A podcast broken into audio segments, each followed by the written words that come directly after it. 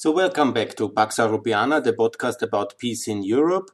It's also now the section 31, and it's about um, uh, the second episode. It's about implementation of this peace plan, uh, peace plan. But let me also make a little bit of advertisement. I have now uploaded uh, also two interviews, and I will uh, three interviews already. I will continue with that series, and I uh, will try to find interesting personalities documenting in the last 30 years of European transformation, economic reform, peacemaking in uh, the um, uh, in Eastern Europe, in the Balkans, in Ukraine, and also in the European periphery in the Southern and Eastern Partnership. That's also coming up. And also, I even have now a Patreon page. Uh, if um, some of you might be interesting, support uh, Pax Europiana. There is also a Patreon page now available which is at Patreon Günther with TH, Fehlinger with F-E-H, uh, basically like my Twitter name, but with a H, Günther Fehlinger. I'm also on Google and on all other um, um, social platforms. You can contact me also by email, gfehlinger.gmail. Uh, uh, so that's um, the advertisement section. Thanks a lot for your attention for that. But now about peace and about what America can do for peace in Europe and what America should do. Now America is back and uh, we need America because in the last, um, basically since 2013, but uh, in fact the whole second Cold War since 2007, there was uh, too less American support for European peace. And then why we are in this mess we are. And we have no less than 20 open conflicts in Europe. Because in the European Union itself and in the NATO countries, obviously we are at peace because of NATO and the EU. And so it's uh, unfortunately the lack of urgency because most of the Europeans are now, thanks to American backed uh, peace order, live at peace. And they uh, somehow don't see any necessity to do more for peace and for security because they are quite fine. And in reality, the rest of the Europeans, all along this ring of fire and the 20 conflicts uh, we have currently in Europe or close to Europe, and they are basically then living without um, significant support. While Europeans have tried to make peace in the last decade, several attempts were made on most of the conflicts, they have failed. Because why? Because simply we are not united enough internally Russia is too powerful an opposition uh, bloc and the opposition force, a spoiling force, and also an active aggressive uh, opponent. And additionally, we have also Iran and Syria and all these uh, other um, uh, secondary hostile actors, and we are in this mess. And nobody in Europe has the firepower, the capacity, the will uh, to counteract that efficiently, while we try in crisis diplomacy from area to area to set up processes, talk for peace. Yeah. Our elites are simply not capable to do it without American backing. There were some uh, issues we had American backing, but there were a lot of internal conflicts, and I will now explain all the 20 current conflicts, and I call for America to take the leadership, diplomatically named, it can be American European leadership but for peace in Europe. And that's what this podcast is about. Europe alone is incapable, too divided, too weak, and will ultimately lose. And we will have a Russian Europe, a world dominated by Russia. Anybody who wants that, I'm certainly against it, but I think it would be a terrible world. And we face, we see the consequences of that, such a system already from Belarus to Libya. And that's a good point because I will now describe the 20 conflict points we have at the moment and what to do about it. First, Russia. This is our biggest and most important conflict point at the moment since a long term, intensively since 2007, and it won't go away. Now the American president has started to confront Putin and it has already escalated in a what duel in a kind of epic rap battle between Biden and Putin, a challenge for a duel and all these kind of antiques. Yeah. But it's going to be very uh, serious. This will be keeping us extremely focused and uh, busy because here the, that's the main conflict. And by the way, it's not China Everybody who tells you China is the most important issue is a liar, is a thief, is a crook, and is probably paid by Putin. Make it very clear. China is not a hostile nation. It's a growing power. Also, there is a need to deal and to improve and to reflect on the relation with China. Absolutely. But it's uh, all these kind of uh, paid agents by Russia who claim China to be the biggest threat because with a xenophobic, jingoist, racist, anti-yellow, anti-Asian kind of attitude, they want to deflect from Russian crimes. Point. So it is.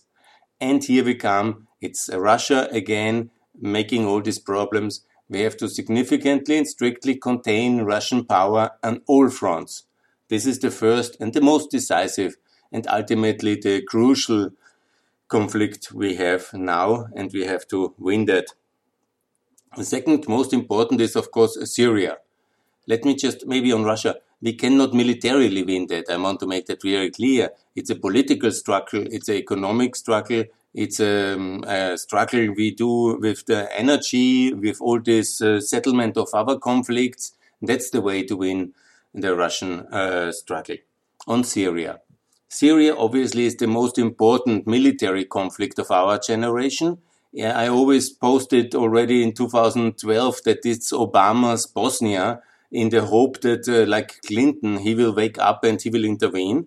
But as we all know, he didn't, and he gave global agenda over to Putin in 2013, and he has basically retired in office. That was, of course, a disaster. And I hope that uh, Biden, being more or less helplessly watching this kind of uh, tragic uh, turn of events in 2013, is coming back with all the energy he has, and he has a significant energy and, and a drive in order uh, to contain and uh, check this uh, disaster. What needs to be done? I know it's controversial, but we need to divide Syria. It's unsustainable Obviously, it would be better to simply regime change it and build it from scratch. But that I don't think will be enough uh, will to do that. So the best way now to do it, to leave, um, it's not a good way, but it's the best uh, possible scenario, is to leave Assad just a rump Syrian state in central uh, Syria. And that's his kind of uh, state around Damascus and to peel off all the other regions step by step, starting with eastern Syria and with northern Syria. And then we see how it goes. Yeah? But these two states are the most important. And then already a lot of the Syrians can at least live in that two new states in northern Syria and eastern Syria. I made a number of podcasts about it. That's the second most important and the most important conflict which requires military intervention to some extent at least. by America is already there in effect and the state is already there. It doesn't need a, a big regime change intervention. Just back up that regime and Turkey is already in northern Syria. Let's regulate the existing status quo in terms of two new states and that will be already very significant uh, change of global uh, uh geostrategic reality in the Middle East. That's very important. That's the second conflict. Then it comes to Ukraine.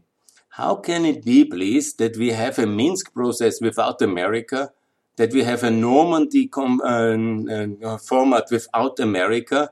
It's outrageous, megalomaniac, and insulting actually to American power to uh, call a, uh, a format Normandy, which is the American landing in Western Europe in 44.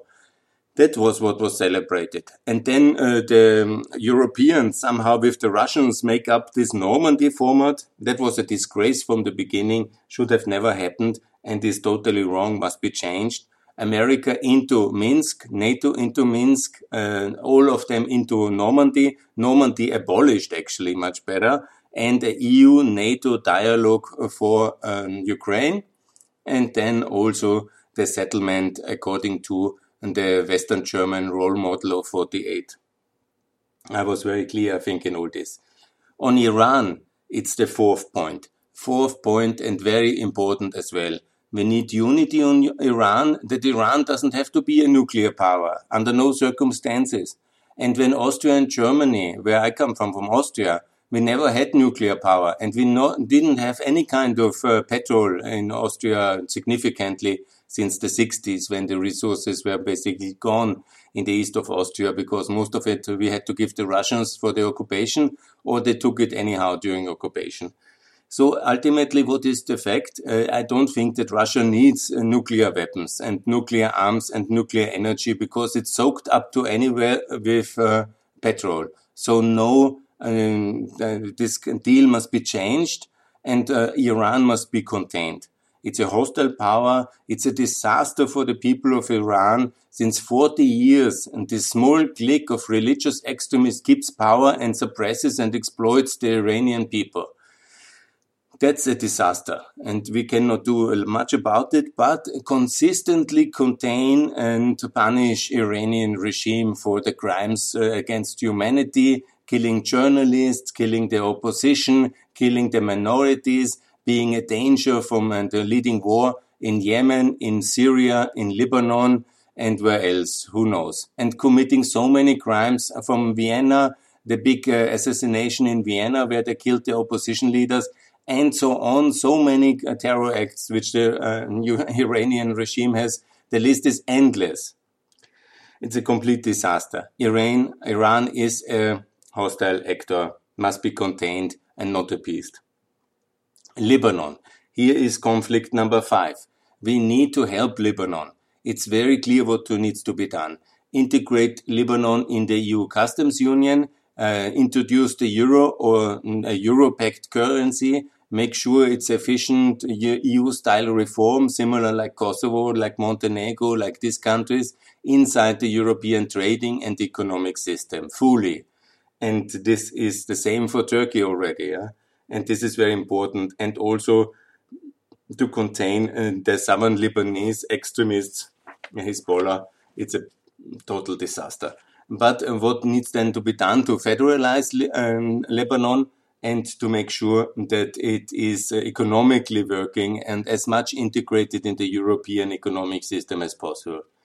So, then Libya. Libya must be free federal Libya. Libya, no kind of divisions, but unity based on federalism.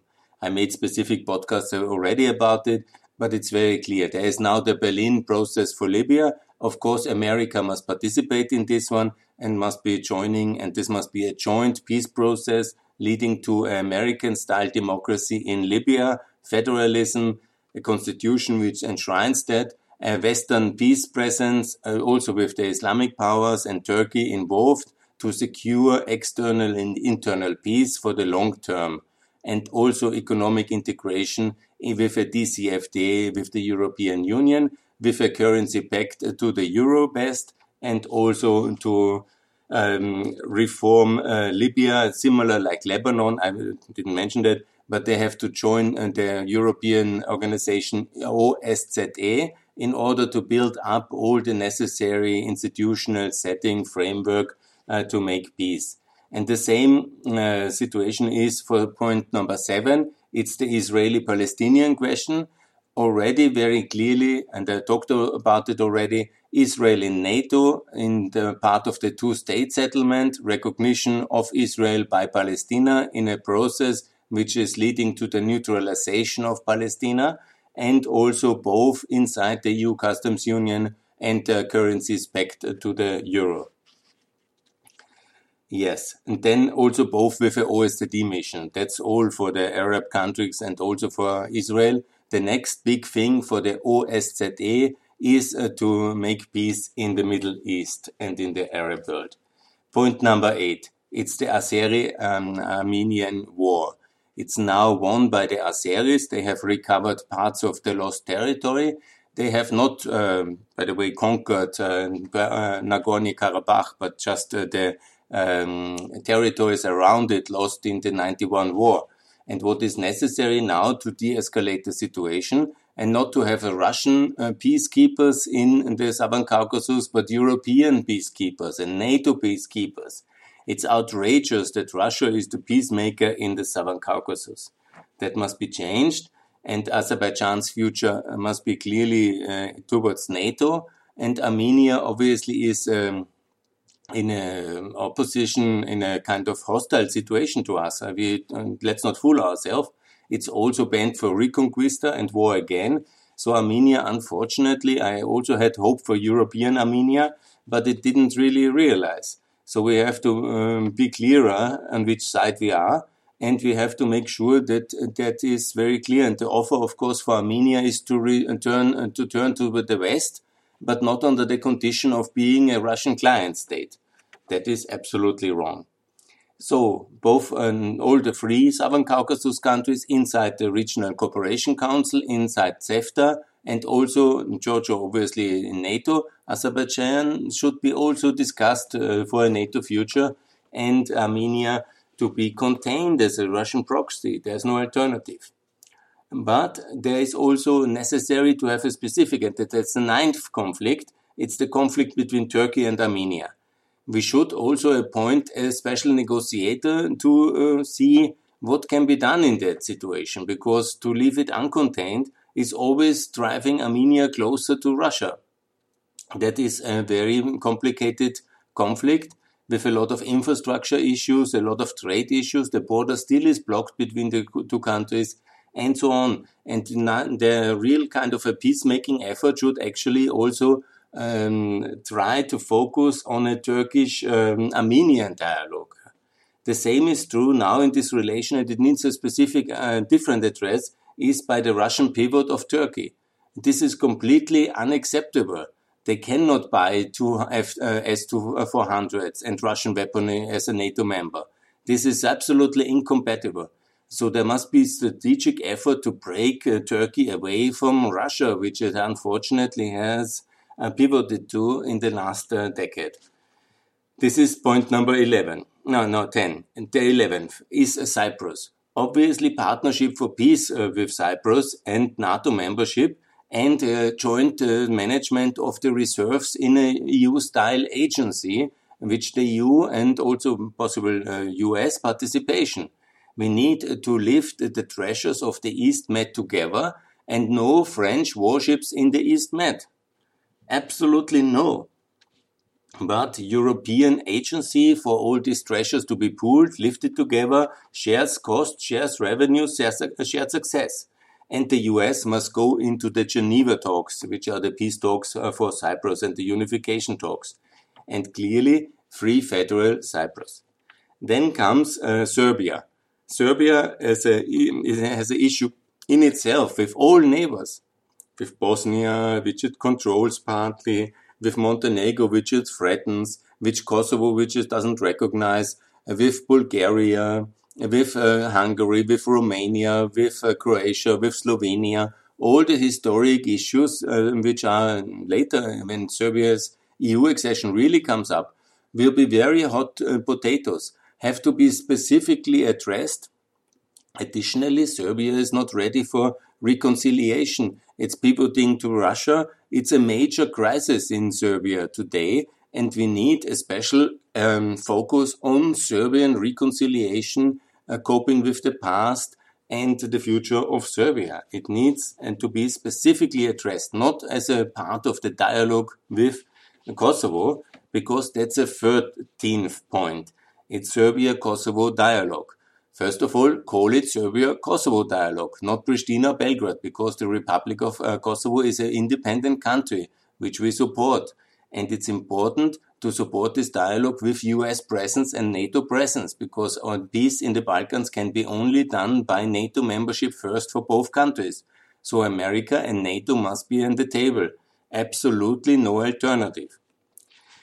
Point number 14 is the problem of recognition of Kosovo by the five EU member states, four of them in NATO, uh, Cyprus, uh, um, Cyprus, Greece, Romania, Slovakia, Spain, but also Bosnia and Serbia, but also in Eastern Partnership, four countries which are supposedly aligned with us, Moldova, Georgia, Ukraine, and Azerbaijan to some extent and all of them need immediately to recognize. And America, please uh, appoint a joint negotiator now for this dialogue, but also charge him for the recognition. Make it clear it's not depending on Serbia's consent, the recognition. to combine this is a totally wrong policy giving Serbia a veto about the future accession of Kosovo by claiming that only after this dialogue is settled, that means the consent of Serbia being a veto uh, leverage, then the five others will recognize. And that's completely unacceptable 100%. So, separate conflict with the non-recognizers, they shall be sanctioned they are, um, uh, uh, subsidies from the EU shall be frozen and they must be uh, leveraged into submitting towards EU common foreign policy. Yes, I repeat, submitting. It's absolutely unacceptable what they're doing. Then we have the 15th uh, conflict is Macedonia, Bulgaria. Here, this is also very significant. Uh, Bulgaria abusing its power Bulgaria now also victim of Russian uh, political intervention during the elections now. Bulgaria also the victims of European racism because still today Bulgaria is not allowed into Schengen due to racist um, blockades from Germany and France. And here we are, we need a specific uh, negotiator for Macedonia and Bulgaria to arm and twist uh, the Bulgarians towards um, ending their boycott and making sure this is uh, really working. Point number 15. Point number 16. The Greek-Albanian border is not settled, the sea border. This needs to be addressed very urgently. It's a long-standing conflict of 20 years. It's a little bit, you know, uh, forgotten somehow, but recently there was a movement. And the Albanians um, have been first the problem, then the Greeks, then the Albanians. This needs to be seriously addressed. Point number 16. Point number 17 the Greek and the Macedonian question is the only real success of the EU and the US in the last decade, um, more or less in the Balkans. The only significant progress, the Prespa peace and NATO membership. But here is the point. There must be also leading to EU membership. And Greece cannot slip um, back again into a nationalistic um, kind of uh, uh, blockade of Macedonia's EU membership because we would be completely uh, reckless and irresponsible if now we have come so far, we let the time slip, and then there will be a backslash. That is 19. Ni- uh, 18. Sorry, that was 17, now it's 18, is the Berlin for the Balkans process. Where's America in that? Obviously, America is the securing power of Balkan peace, yeah? Who, which cruise missiles brought peace uh, to uh, Bosnia and Kosovo? Not the German ones. Call it Berlin for the Balkans process, fine. But there must be American participation, uh, participation in that dialogue, absolutely 100%. It's absolutely critical. That's the Berlin process 18. And then obviously it's Georgia and Moldova. Let me, should we, you say that that's one conflict? No. Let's say 18 and 19 is then Georgia absolutely crucial that Georgia is addressed. Also, uh, the issues of these two breakaway republics. You know my opinion. It needs to be ignored and uh, Georgia to be in NATO, EU, and Euro. But obviously, Georgia cannot be let alone in an OSCE dialogue or something. No, we need America back in Georgia. Same is for Moldova. That's uh, number 20. 21 is Belarus. It's also a major crisis because we have a major uh, unrecognized government and um, uh, illegitimate president. So what we need to do is a government in exile of Mrs. Tikhanovskaya, uh, either based in Lithuania or in Brussels or in Warsaw, with significant resources to build a governing alternative towards Belarus, a European Belarus, because de facto Belarus today is annexed by Russia in everything but the words. So that's 21 crises, enough crises. And please, no grandstanding. You know, we also have to focus on um, palm oil in uh, in Malaysia and Amazonas in uh, Brazil. You know, that's all really important. Yeah, but uh, let's focus some of the real problems. Yeah, and our problems. Yeah? And we anyhow cannot do that because we have not solved any of them in the last uh, 15 years. And now with American help, at least to solve some. And no European grandstanding for human rights in anywhere in the world when we don't solve our own issues in our backyard, in our periphery, in our neighborhood, in our partnership area. This is really so important. EU to join NATO the neutrals to join uh, NATO. We are six neutrals and to make significant progress in this fast. And to build stronger unity is the only thing which will impress Putin and to solve some of the issues with American leadership. That is really what is needed. And I've now counted 21 uh, issues. I'm sure there are more. And I'm sure, you know, some of the smaller ones are, can be managed in this Berlin for the Balkans process or inside the existing structures it's also very necessary that the Eastern Partnership uh, is opened for America, that the Eastern Partnership process is also then coordinated with America and NATO, and that we also work together and solve all the minor issues. But uh, I have already mentioned 21 very significant ones.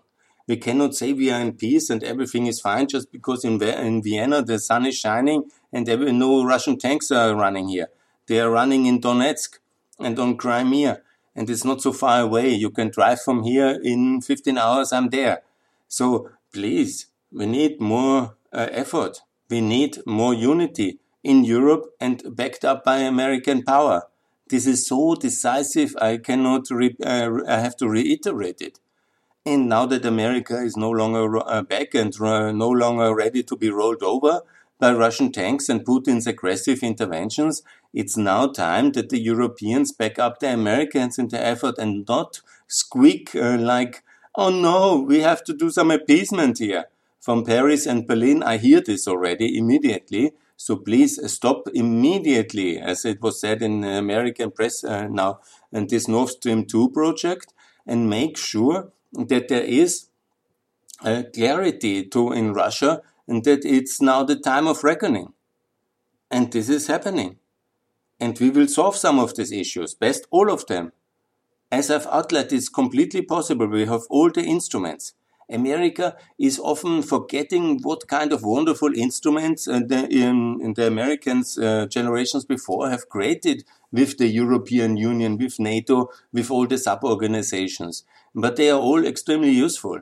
But unfortunately, when they are now then thinking it's only about them and no longer about Eastern Europe or the European periphery, South and East, and then it's a real problem. And we need American uh, uh, leadership to open the European structures also for our partners, friends, and future members or uh, members in some of our institutions from the South and from the East. That's the way for peace. And all the main dialogues which are already happening uh, with America excluded, like uh, Normandy, Minsk, Geneva, uh, Pristina, all these things are utterly wrong. We have not been able to make anything. We have not achieved anything the last eight years. When we not achieve anything the last eight years, maybe something is wrong and reconsider. Take America all in all these processes from Berlin for Libya, Berlin for the Balkans, Geneva for Cyprus, Minsk for Ukraine, and um, there might be and the dialogue uh, Kosovo Pristina. There might be others. I have not really um, seen all of them, but 21 I think is relatively conclusive, and it covers most of the burning points from Belarus to Libya, including Iran. Iran, and we have to settle them together, but under American leadership and no kind of European extra third way Yugoslavian debacle disaster and leading to appeasement and uh, to uh, somehow uh, Russia's or Iranian or Assad uh, in Syria uh, winning and smiling about our confusion. This is not the way. And no French led Europe. We can do Europe as well without Paris. It's totally fine. They can stay in the customs union but the French doing a war against the Turks in Libya, a proxy war on the wrong side, sending warships uh, to Greece, uh, somehow like uh, a protective power of Greece. Inside NATO, we are all. Nah, that's all completely wrong. And we have also to make sure that this kind of uh, secondary powers rising in Paris, this moment is over now Get back in line or get out. This is American Europe calling. It's no French Europe happening. It's not happening. It would be liefer. It must be not happening. And that's absolutely important. And uh, we need some kind of containment also for this Paris ambition after Brexit to take the leadership in the European Union. Because we are not a French European Union. We should only speak English as working language. We should make sure that there is no kind of Sanofi disaster anymore. We should be sure that the French ambitions to dominate Europe after the Brexit is clearly contained immediately. And also nobody should uh, run Europe in that sense. We have our institution, they work, they should not uh, uh, be distracted by the current crisis too much, and we, they have also to focus on exactly these key achievements and also making a free trade agreement with America. These are the real priorities. So, this is now, uh, I think, uh, the conclusive list.